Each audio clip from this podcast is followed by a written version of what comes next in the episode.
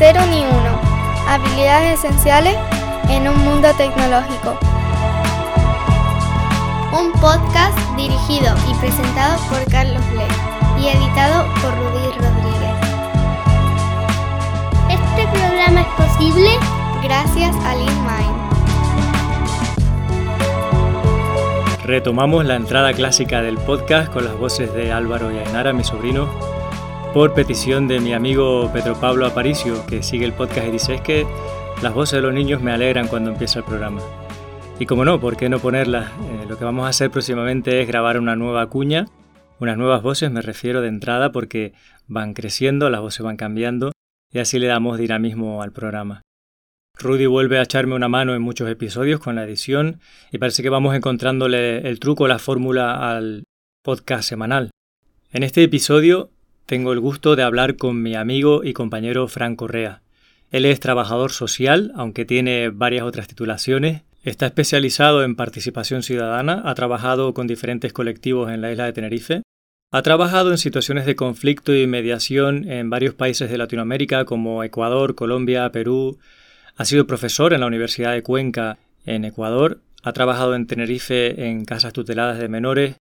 Y ahora tenemos la suerte de que es nuestro compañero en LeanMind donde se encarga de apoyar al equipo con coaching, mentoring y llevar las relaciones con cliente también, apoyando a toda la empresa, a la dirección. La verdad que es un gusto trabajar con Frank. En este episodio vamos a hablar un poco de conflicto y de mediación. Si te surgen preguntas, pues te invitamos a que nos envíes un email y podemos ampliar el tema. Fran, bienvenido al podcast. Muchísimas gracias por estar. Muchas gracias a ti por invitarme. Como eres un trabajador social con muchísima batalla en las espaldas, que has trabajado en participación ciudadana, en situaciones de conflicto de máximo nivel de dificultad o de violencia o de condiciones que son pues muy tremendas, ¿no? Mm, nadie mejor que tú para hablarnos de conflicto. Entonces, mm, la primera pregunta que te lanzo es ¿por qué surge el conflicto o de dónde surge? Bueno, el, conflicto surge principalmente ante percepciones. Cuando nosotros percibimos que un recurso es escaso y que su obtención para satisfacer nuestras necesidades depende de acapararlo, ahí puede surgir el conflicto. Es cuando hay una contraposición de intereses que resultan incompatibles entre sí. Incluso si somos nosotros mismos, incluso en una persona sola, nos puede surgir un conflicto. Cuando nosotros queremos estudiar y trabajar, pero solo tenemos tiempo o dinero para una de las dos cosas, ahí nos surge un conflicto, ¿verdad? Pues eso es un ejemplo claro de, de dónde surge el conflicto. Cuantas más personas metamos en, en la receta, más posibilidades hay que surja un conflicto, la verdad. Y además de la escasez, tiene que, puede ser también que haya una discordancia de valores. Por ejemplo, si tú tienes un conflicto de pareja, Mm, a veces puede estar el dinero en medio, obviamente, pero en situaciones en las que el dinero no interfiere, sin embargo, el conflicto surge o en una comunidad de vecinos que tampoco hay una discusión por un dinero. A lo mejor es porque alguno quiere instalar algo en su casa. Mm, no sé, no sé si hay más causas de conflicto.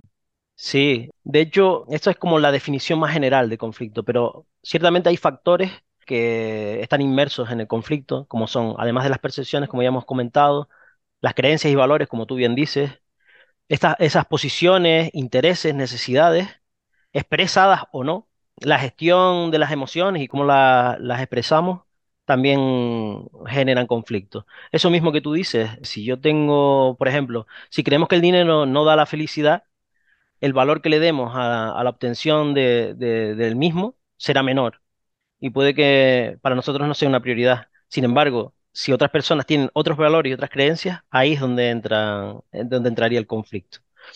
Entonces, cuando dentro de la empresa, si nosotros eh, queremos trabajar para conocer los orígenes, de posibles orígenes del conflicto, cómo puedan surgir, tenemos que tener en cuenta esa prevención de qué valores y qué creencias tienen las diferentes personas de nuestro equipo para prevenir el conflicto. Una vez que si, vemos que hay mm, creencias y valores diferentes y aún así el, equipo ha de trabajar juntos, tenemos que estar atentos para poder gestionarlos y bajar los niveles de tensión dentro del equipo para que no se produzca una escalada en la violencia y poder transformar ese, conflicto en algo positivo. Y eso ahí es donde entra esa labor que nosotros podemos tener, ¿sabes? presente, estar atentos. Eh, ese dicho que tenemos dos oídos y una boca porque tenemos que escuchar el doble de lo que hablamos, pues esa es la, la prioridad que nosotros tenemos que tener, estar muy atentos a la escucha, a la escucha activa. Mm. Claro, bien llevado un conflicto es una forma de superarse y de mejorar, porque si te fijas, la escasez es a lo que le damos los humanos mucho valor y comerciamos con ello. ¿eh? Pues tradicionalmente se ha comerciado con, con especias, con sal, con oro, con cosas que son escasas. Y de hecho hoy en día el sueldo también normalmente lo tienes más alto si realizas una labor que no mucha gente sabe realizar. En ese sentido, fíjate que hay una situación de escasez y lo que provoca, si hay una buena relación, es un intercambio y fomenta que la gente quiera mejorar las condiciones de lo que sea que tiene, ¿no? Así es. El tema es que mm, eso que puede ser escaso, a lo mejor es escaso en función de lo que nosotros queramos cubrir. Si nosotros queremos cubrir una hay necesidades que están expresadas, son, digamos, están de cara al público, y hay otras que, que tenemos guardadas en, en segundo plano y no las decimos. A lo mejor nosotros queremos eso, un aumento de dinero y, es lo que nosotros tenemos esa posición, queremos un aumento, porque tenemos una necesidad de tenemos, necesitamos más dinero. Pero la necesidad que nosotros no decimos es que tenemos un familiar dependiente y lo que queremos es que lo atiendan y necesitamos dinero para poder atenderlo. Si nosotros evidenciamos que la necesidad mm, principal y no negociable es atender a nuestro familiar enfermo, a lo mejor podemos encontrar otras medidas que no tienen que ver con el aumento de sueldo. A lo mejor podemos mantener el mismo sueldo, pero dejar más horas libres para que puedas atender a, ese familiar. El, tema es que si no sabemos todo el panorama, es difícil llegar a una negociación, porque se guardan cosas. Nosotros nos, nos hemos divorciado. Ah, pues yo quiero una pensión de 50 mil euros y no sé qué. Pero ¿cuál es el por qué? Porque quiero fastidiar a la otra persona.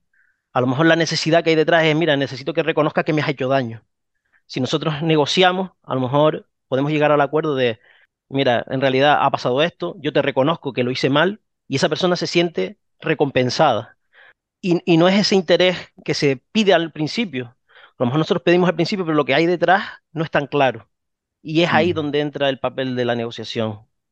Ahí estás hablando, me recuerda a comunicación no violenta, ¿no? Hablar de las necesidades para conseguir que se puedan atender esas necesidades efectivamente, y, eso requiere una presencia de ánimo de ambas partes. Ese dicho ancestral, ¿no? De dos no pelean si uno no quiere, o hace falta que ambas partes estén de acuerdo en negociar y en llegar a un acuerdo para poder tener una gestión del conflicto lo más positiva posible. Entonces, ahí es donde entra eh, la labor de la persona que haga mediación. De hecho, hay niveles dentro de la mediación. Nosotros podemos tener una negociación el nivel más básico, ¿verdad? En la cual las dos personas que tienen la diferencia, pues hablan entre ellas.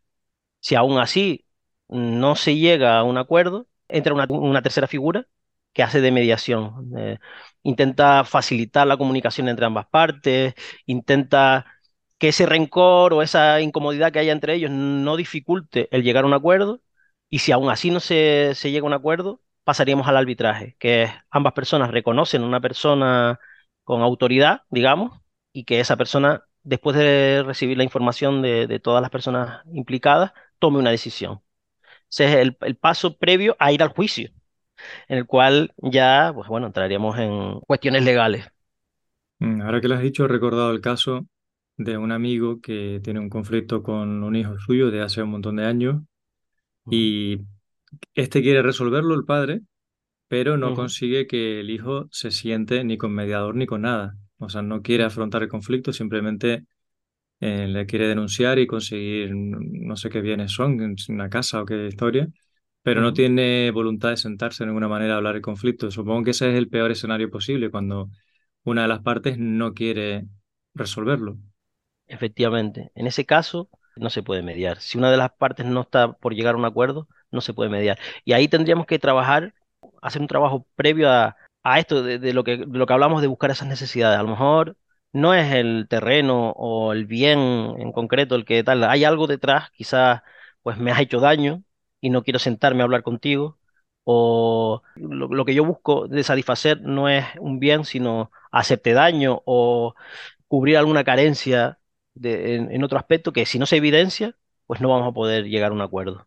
Hay algo, hay algo más. Ese, tipo, en ese tipo de casos hay algo más y hay que hacer un trabajo previo bastante grande de comunicación y de aclarar las cosas antes de sentarnos a mediar. Normalmente es eso, eh, es como una olla a presión, digamos, se va cargando de cuestiones y va ganando presión, va ganando presión y no podemos meternos a negociar en el momento álgido cuando la olla está pitando, pi, hay que dejar un tiempo, quitarlo del fuego, trabajarlo hasta, hasta que no haya esa presión y podamos abrirlo, abrir ese melón, como se dice, abrir esa olla y, empezar a trabajar con lo que hay. Mm. ¿Y qué estrategias de mediación en un entorno laboral son las que tú conoces? En un entorno laboral, lo o social también, que es quizá un campo donde tienes más experiencia. El tema es ir generando un espacio de comunicación lo más saludable posible. Eso es el primer paso, porque, como decíamos, la idea es trabajar en prevención. Si tú te dedicas un esfuerzo a, prevenir, vas a tener que dedicar mucho menos esfuerzo a gestionar conflictos, a mediar entre conflictos, porque evitas que se produzcan. Lo ideal es generar espacios seguros de comunicación, trabajar para que las personas se sientan escuchadas y trabajar con las percepciones. Trabajar mucho con las percepciones del grupo de trabajo con el que tú estés. Trabajar mucho con el grupo. Que las dinámicas del, grupo sean saludables, que las comunicaciones entre, el equipo sean sanas y trabajar con los roles de las personas. ¿Qué esperan? ¿Qué se espera de ellos o de ellas? Que eso sea claro evita problemas de percepción, de malos entendidos que pueden derivar en conflicto. Idealmente el tema de entender las necesidades del equipo que demandan en, áreas de seguridad para sentirse seguros, eh, apreciados y válidos o válidas, eso es un, trabajo que nosotros podemos trabajar desde la gestión del equipo para evitar que se produzcan conflictos. Lo que he oído yo decir eso es abordar la conversación o el conflicto en diagonal, en vez de ir directo y sentarse con la persona que está en conflicto y decirle, ¿por qué tú me has hecho esto? ¿O porque tú tal? O directamente la pregunta de por qué, que es una pregunta, el empezar con por qué, que tiende a mm. que la persona se ponga a la defensiva. Mm, en lugar de ello, em, eh, afrontarlo con un para qué. Porque un por qué genera explicaciones y genera que la persona, se, como tú bien dices, que se ponga a la defensiva. Pero si un, para qué genera reflexión. ¿Para qué eh, se hace esta cuestión dentro de la empresa? ¿O para qué se toman estas medidas? Y eso genera una reflexión. Y en, esa reflexión eh, hay más posibilidades de cambiar de posición. Eso también es algo que hay que tener en cuenta en, en el tema del conflicto y que tiene que ver con lo que habíamos hablado, que esas necesidades que no se explicitan hay unas necesidades que se basan en unos intereses y eso genera unas posiciones. Si nosotros intentamos cambiar las posiciones sin saber cuáles son las necesidades, no lo vamos a conseguir y eso genera esas tensiones. Por eso, el afrontarlo con preguntas que generan reflexión y que sacan afuera esas necesidades siempre son más positivas. Hmm. Con el trabajo remoto, yo creo que es más difícil llegar a conocer las necesidades de las personas, que es un reto que tenemos, eh, que por eso es solamente remoto, si no ves nunca a la persona y no tienes un poco de convivencia con ella, mm, es muy difícil que empatices o que entiendas qué necesidades tiene. quizá una de las formas de explicar que vernos de vez en cuando en la oficina es beneficioso no tanto por lo que hagamos juntos, sino porque nos llegamos a conocer y a reconocer como seres humanos con necesidades y eso, como estás diciendo tú, es la base para que el conflicto no surja. Y, no sé tú qué retos te estás encontrando en el trabajo en remoto y qué soluciones o qué mm, herramientas estás conociendo en remoto. Yo soy una persona muy analógica. Cuando empecé a trabajar en LeanMind, para mí fue un, cambio importante eh, de trabajar en remoto. Y ciertamente la confección del, del, equipo, la confección del grupo es algo muy importante. Hay que mimarlo para evitar que sea un área abonada al conflicto. Eh, desde el trabajo en remoto, herramientas como los uno a uno, en el que tú tengas espacios con las personas para intercambiar preocupaciones, hablar y evidenciar esas necesidades que pueden ir teniendo los compañeros y compañeras, es importante. Eso, como si estuviéramos trabajando en lo sistémico, desde lo individual a lo colectivo. Trabajamos esas necesidades individuales, esas preocupaciones individuales y después pasamos a, un escalón más y es trabajar en el, grupo.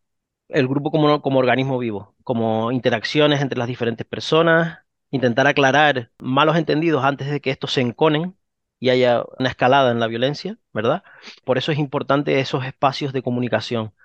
Parece que sería un gasto de energía y de recursos el dedicar tiempo al equipo que no productivo, digamos, pero el, dedicarle este tiempo evita que después en el día a día esas diferencias, esas pequeñas malos entendidos, terminen creciendo y desarrollándose en, realmente problemas que puedan afectar a otros colaboradores o, al, buen funcionamiento del equipo.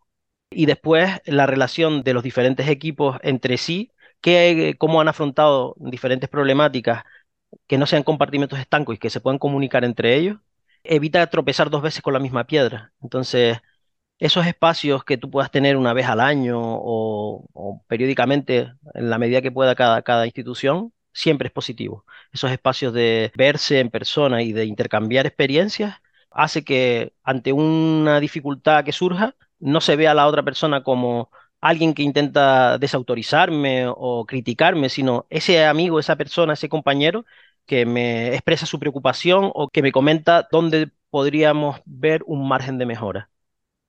De las dinámicas que hacemos en remoto, la reunión semanal o la reunión diaria que se hace con los aprendices de práctica, mm, ¿las ves positivas? ¿O hay alguna otra que crees que esté funcionando en remoto?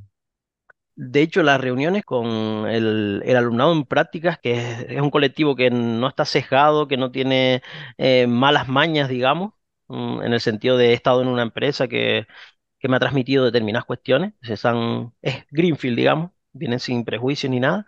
Eh, me ha sorprendido positivamente cómo se ha producido una dinámica de apoyo mutuo, de, ah, pues mira, yo he descubierto esto, eh, lo comparto. He mm, hablado con mi tutor o mi tutora y me ha explicado este problema mm, que no sabía cómo se solucionaba y ahora lo tengo claro y no lo atesoro, sino lo comparto.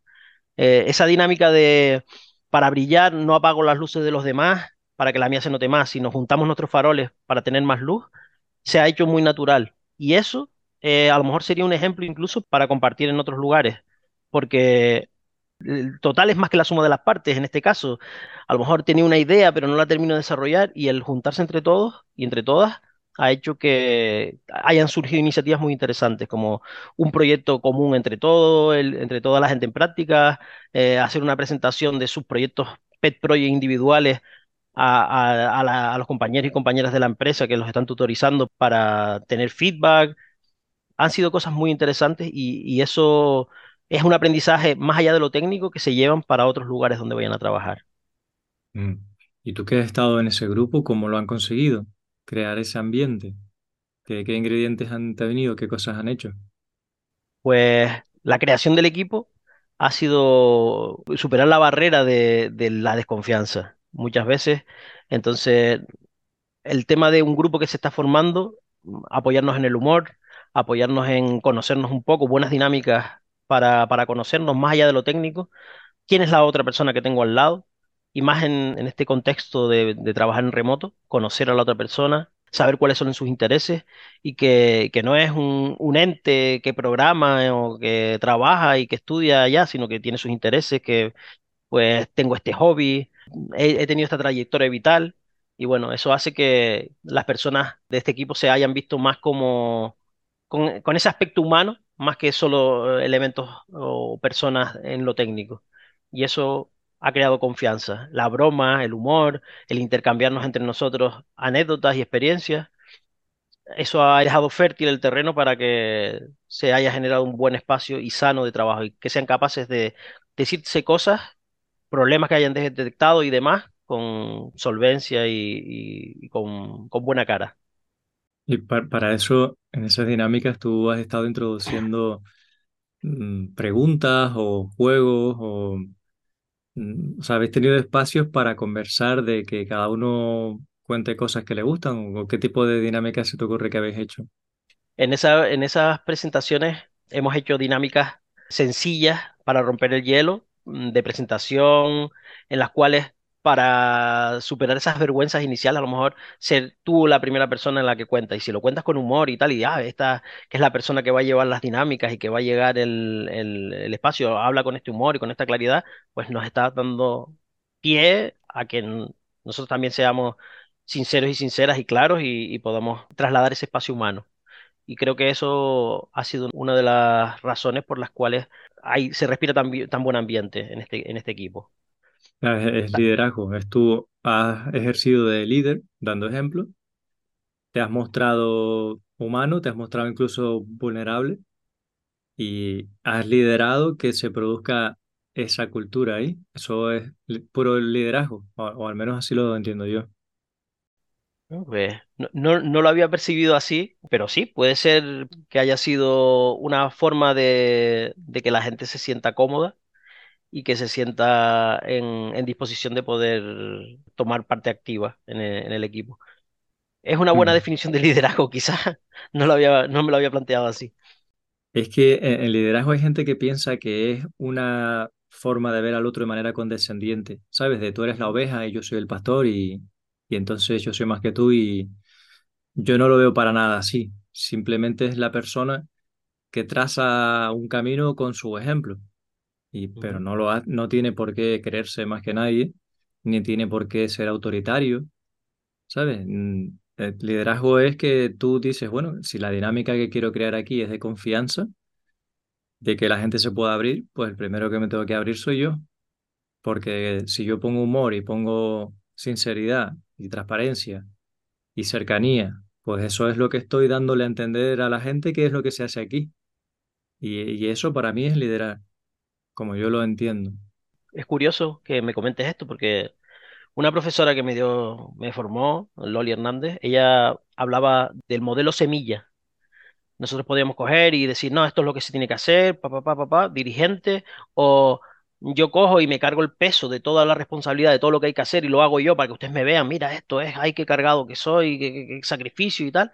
Y después hay un, un modelo que es el modelo semilla, que es tú coges y vas plantando ideas en la gente. Pues mira, ¿y esto por qué lo hacemos de esta manera? ¿Y tú cómo opinas que debería ser esto? Y tal. Planteamos claro las necesidades y los límites que tenemos de recursos, de, de X, X, las cosas que podemos plantear, pero generamos esas, esas ideas, ¿no? Esas, esas reflexiones de, mire, ¿y ustedes qué plantean? Y tratamos como entes inteligentes y conscientes y, y valiosas a las personas y ahí es donde nos sorprendemos con las cosas que surgen. De esa manera de tratar surgen ideas que nos superan. Entonces, mm, saber incluso trabajar desbordados.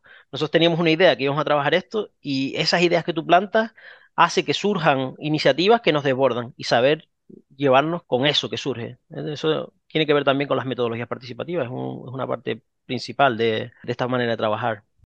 Los humanos somos especialistas en detectar cuando la otra persona nos está hablando para tratar de timarnos o para, desde una posición que se siente superior.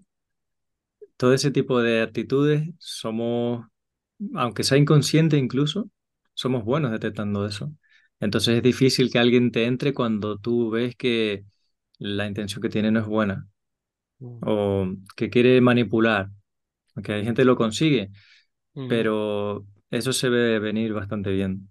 La sabiduría en las palabras ancestrales está, esos dichos que de, nuestros mayores tienen mucha validez en el día, en el día a día. El tema de la primera vez que me engañe será culpa tuya y la segunda será culpa mía, ¿no? Como estamos siempre activos y eso también es una de las cuestiones que nos pueden sesgar a la hora de trabajar con otras, otras ideas. Estas primeras impresiones que nos activan esquemas mentales que tenemos. Si nosotros hemos tenido malas experiencias con determinadas cuestiones, determinado empresa, determinado tipo de empresa, determinados tal, o determinados compañeros o determinadas situaciones, cuando se vuelve a repetir una situación similar, nos saltan todas las alarmas.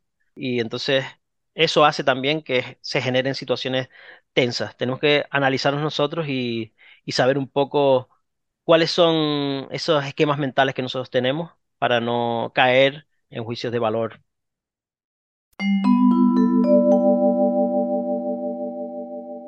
En LeanMind somos especialistas en acompañar equipos de desarrollo de producto. Lo hacemos empoderando a las personas, formando equipos mixtos con developers de LeanMind y de nuestros clientes, para escribir un código sostenible que dé beneficio al negocio tanto en el corto como en el medio y largo plazo. Somos una empresa ágil, que entiende la agilidad como un conjunto de valores, de principios y de prácticas de ingeniería. Valoramos mucho la excelencia técnica, a la vez que tenemos en cuenta que lo más importante son las relaciones entre las personas, porque sabemos que un equipo motivado tiene un gran impacto positivo en el negocio. Nacimos como empresa trabajando en remoto desde Canarias para el mundo, y cuando llegó 2020 nos sentimos muy agradecidos de tener ya una fuerte cultura del remoto. Nos gusta el mar, la música, la programación, y nos encanta ser anfitriones de nuestros clientes cuando vienen a trabajar con nosotros a Canarias. Tanto si quieres que os ayudemos a subir de nivel, como si quieres trabajar con gente agradable y preparada, a la que le encanta su trabajo, cuenta con nosotros. Aprenderemos juntos y creceremos como personas y como profesionales.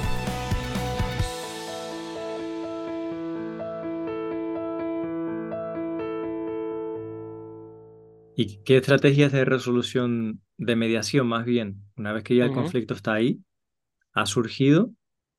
¿Cuál sería el protocolo de resolución que tú recomendarías? En mi caso, por protocolos que hemos utilizado y que han tenido más, mayor aceptación y mayor tasa de éxito, primero, hablar con las diferentes partes por separado para que te den su versión, hablando desde el sí, desde, desde la persona. Centramos en habla desde tú, cómo lo has sentido tú, qué cuestiones, cómo lo has vivido tú, sin que desvalorice a la otra parte o las otras partes en conflicto.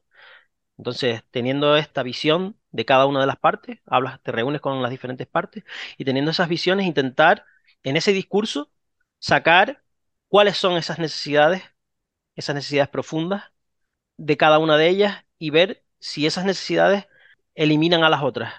O sea, si vemos que hay margen para poder satisfacer al menos en, mayor, en la mayor medida cada una de las necesidades, al juntarnos nosotros, que somos una, parte neutral, tratamos de ver qué partes son necesidad no negociable en cada una de las partes en conflicto y cuáles pueden ser cuestiones aceptables.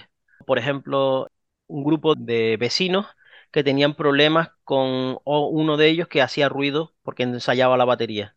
Mira, que yo soy músico profesional y tengo que ensayar porque me gano la vida así, sí, pero es que nosotros tenemos diferentes horarios y tenemos que dormir. Entonces, Vale, si una persona necesita practicar para poder llegar a una práctica buena para poder ganarse la vida y el resto de vecinos tienen que descansar, vamos a llegar a un acuerdo. ¿A qué horas duermen la mayoría de vecinos y vecinas en la comunidad? De tal a tal hora, ¿vale? ¿Qué márgenes quedan? ¿Estarían ustedes de acuerdo en que se ensayaran de esta a esta hora? Sí, y en estas horas en las que hay gente, ¿habría posibilidades de ensayar con, poniendo paños encima de, de las baterías para hacer menos ruido? Pues sí si nosotros no llegamos al acuerdo de saber cuáles son las necesidades vitales de, cada una de las partes y nos centramos en es un mal vecino porque hace ruido, es un, son unos que una gente muy conflictiva que no hacen sino gritarme por las escaleras, no llegaríamos a ese acuerdo, no llegaríamos a los espacios de tolerancia entre, entre las diferentes partes. Eso sería una manera, con un ejemplo fuera de la empresa a lo mejor, pero es aplicable a cualquier situación de malos entendidos, de conflictos entre diferentes colectivos humanos. En Lean tenemos un principio escrito de resolución de conflicto que primero consiste en hablar uno a uno las dos personas que tienen el conflicto, o no digamos conflicto, vamos a decir el roce o la incomodidad o la dificultad comunicativa. Cuando ellas han hablado, si vemos que, bueno, en realidad si ellas ven que no se resuelve, ya hablarían con una persona que medie, que entonces las escucha por separado. Y cuando ya les ha escuchado por separado, ¿cuál es el siguiente paso? Cuando ya les has escuchado por separado y vemos que la situación ha bajado lo suficiente, hacemos una reunión entre las diferentes partes. Y, eh, y en esa reunión se hace un acuerdo en la, en la cual todas las partes en, gestión del conflicto acordamos que lo que se, lo que se acuerde en esas reuniones, en, en esas sesiones, se va a cumplir de manera libre, sin obligación y demás. Entonces, se ponen unas normas básicas para poder trabajar de eh, nos vamos a escuchar cada una de las partes sin interrumpir a la siguiente, vamos a tener en cuenta lo que se diga, etcétera, etcétera. Las normas básicas de comportamiento. Y después vamos a expresar nuestra opinión, que ya la hemos trabajado por separado, a la otra persona, diciéndole cómo se ha sentido desde, hablando desde el yo a la otra persona. Así cada una de las partes, escuchándose. Es que muchas veces no han tenido ni siquiera la oportunidad de escucharse, porque la tensión ha sido tanta y, esa situación ha sido tan tal que, que no llegan a escucharse en profundidad. Y después que se hayan hablado, que se hayan contado desde el yo esta situación, nosotros como mediadores, mira, ¿qué te ha parecido? Hacemos de herramienta de reflexión entre las diferentes posiciones. ¿Qué te ha parecido esto? ¿Tú crees que esto que está pidiendo o que solicita entraría dentro de las posibilidades? Sí, no. No, entonces ¿hasta dónde podrías llegar? Ah, hasta aquí. Ah, bueno, ¿tú crees que esta posición que te plantea y, eh, esto sería aceptable para ti? Sí. Entonces, una vez que lo hemos negociado y lo hemos hablado y llegamos a un acuerdo, lo ponemos por escrito y lo aceptamos. Y esa es la manera más oficial de hacer una mediación y llegar a un acuerdo en mediación. Y esas normas que dices tú de antes de empezar la conversación tan básicas, en realidad seguro que mucha gente no las conoce. ¿Y qué, hace? Se, tiene una conversación al principio, ¿no? De estas son las normas básicas de negociación. y, o sea, ¿cuáles son? Si tú verás que te acuerdes así. Un poco, ¿cómo, eh, ¿cómo empezarías esa conversación de conflicto, ¿no? ¿Qué cosas le dirías a la gente si estuviéramos en una situación de conflicto, de mediación? ¿Tú qué, cómo empezarías? Pues una presentación a lo mejor básica, seguramente hay maneras oficiales y por las escuelas de mediación y demás. Decir, bueno, nos hemos reunido con la intención de llegar a un acuerdo, escuchar a, ambas partes y tratar de encontrar una solución satisfactoria para todas las partes. Por ello, vamos a acordar que cada parte va a tener la oportunidad de expresar su punto de vista y la otra escucharlo. Eso es principal, que no vamos a utilizar el lenguaje ofensivo hacia la otra persona, ni descalificativo, ni demás, que venimos a la reunión con una actitud de negociación y que una vez que ambas partes hablen y presenten sus posiciones, intentaremos llegar a un acuerdo de la forma más satisfactoria para las personas aquí reunidas. Eso sería un ejemplo muy estándar de normas básicas en, en esa reunión. También se les pediría permiso para poder registrar lo que en esa reunión se hable y se diría que lo que se hable en esa reunión sería privado y confidencial, que no saldría de esa reunión, a no ser que las personas reunidas se pusieran de acuerdo para ello. Ah, interesante, la confidencialidad para crear confianza. Exacto. Y ese mm. sería un acuerdo estándar. Después, las personas pueden hacer aportaciones a esa... Ah, pues yo quiero además que eh, se tenga en cuenta tal o que mm, venga, que pueda venir a la reunión tal persona que también está afectada. Pues eso se negocia también. Mm en mi caso, las veces que no he conseguido gestionar bien el conflicto es por falta de habilidad, ¿sabes? Eh, a pesar de haber leído de comunicación no violenta, eh, hace poco me calenté con los que me estaban haciendo la casa y le dije, eh, queriendo ser no violento, le dije, es que me siento estafado. Eso no es un sentimiento, es decir, eso es decirle que son unos estafadores. es, una, es una agresión, ¿sabes? Pero en ese momento eh, no sube traducirlo a, me siento triste, frustrado o preocupado, sino le dije que eran unos estafadores así pensando que, que no lo estaba haciendo mal. Y eso pues requiere un montón de entrenamiento. ¿no? luego, después me disculpé y bueno, afortunadamente conseguimos que el, el conflicto no fuera a mayores y que encontrásemos una solución aceptable o relativamente buena para las dos partes y no fue mal, ¿sabes? Pero sí es verdad que di un paso atrás ahí porque me di cuenta que no, que sí estaba siendo violento y agresivo. Qué bueno que te dieras cuenta de forma autónoma. Ese es de los papeles que desempeña el mediador cuando hay varias partes en conflicto, porque tú le puedes decir que hable desde el yo, pero eso es un, puedes hacer trampa, es yo me siento mal porque tú eres un imbécil. Entonces, ahí yo me siento traicionado, yo me siento engañado, todo eso es mm, realmente decirle a la persona que, que es mentirosa Efectivamente, efectivamente. Entonces, esa es una de las razones para la que, el, para que la persona mediadora esté ahí. Procurar que el foco de atención no salga a lo personal, sino siga en el asunto. intentar mantener el foco en la situación. Incluso traer a la situación cosas que a lo mejor una de las partes no es consciente o ambas de las partes no son conscientes, porque están centradas el mal o la situación que me ha hecho la otra persona. Sacar eso de ahí para intentar centrarlo en, en la situación, en lo bien que se sentirían si esa situación no fuera problemática. Sacarlo de lo personal y traerlo a la, a, a la situación un problema. Sí, intentar que sean conscientes de separar lo personal del asunto que queremos tratar. Y, y otra cosa que a mí me, me mete en situaciones de conflicto es la falta de habilidad con la asertividad. Hace poco leí un libro que me regalaron muy bueno sobre asertividad, de, se, se llama Cuando digo no me siento culpable. Y eh, ha envejecido un poco mal en algunos aspectos, pero en otros creo que sigue siendo muy vigente. Entonces habla de cómo el no decir las cosas directamente, que no es por qué decirlas violentas, sino de una forma clara, el dar rodeos, el manipular, el hacer sentir mal como para conseguir el objetivo en vez de ser asertivos, te mete en conflicto. Y, me pasó hace poco, ¿no? Que el vecino hizo una obra que pues me afectó a mí y que no, que no quedó bien hecha. Y cuando se lo fui a comentar, di muchos rodeos y de alguna manera pues acabamos en una situación de cierto conflicto.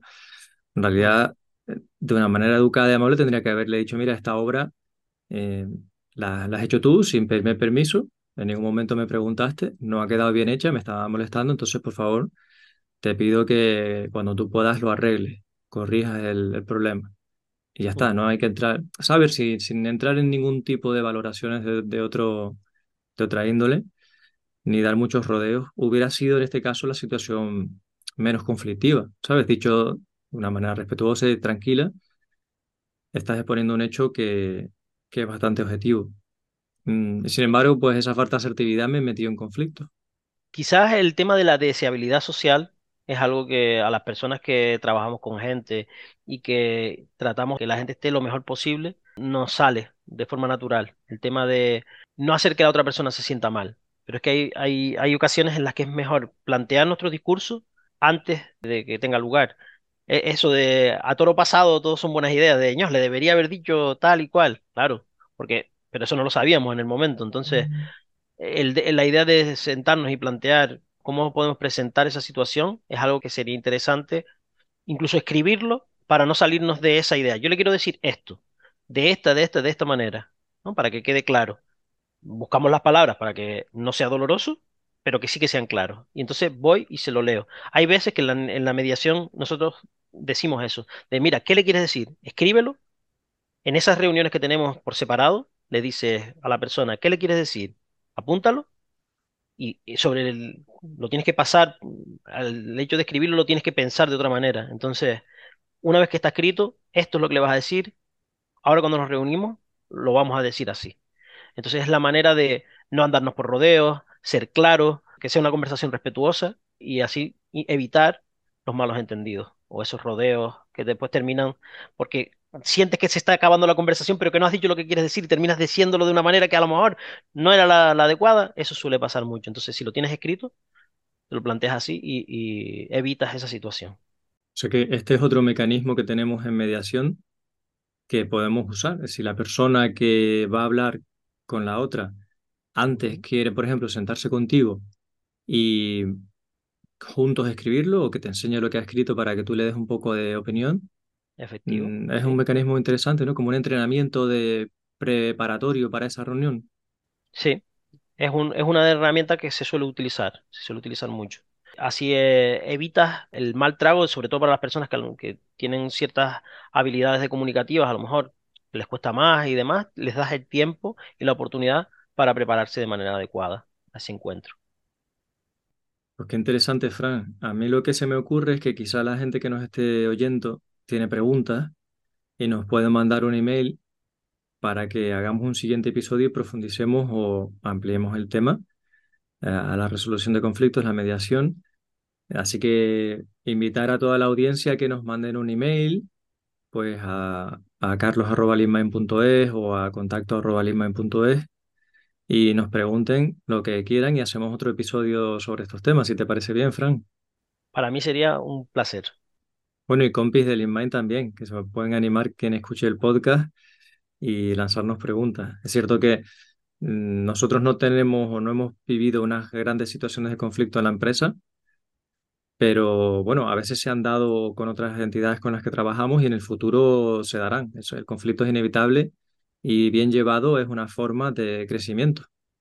Efectivamente, totalmente de Mm. acuerdo. Pues muchísimas gracias por este tiempo, Fran. A ti por invitarme.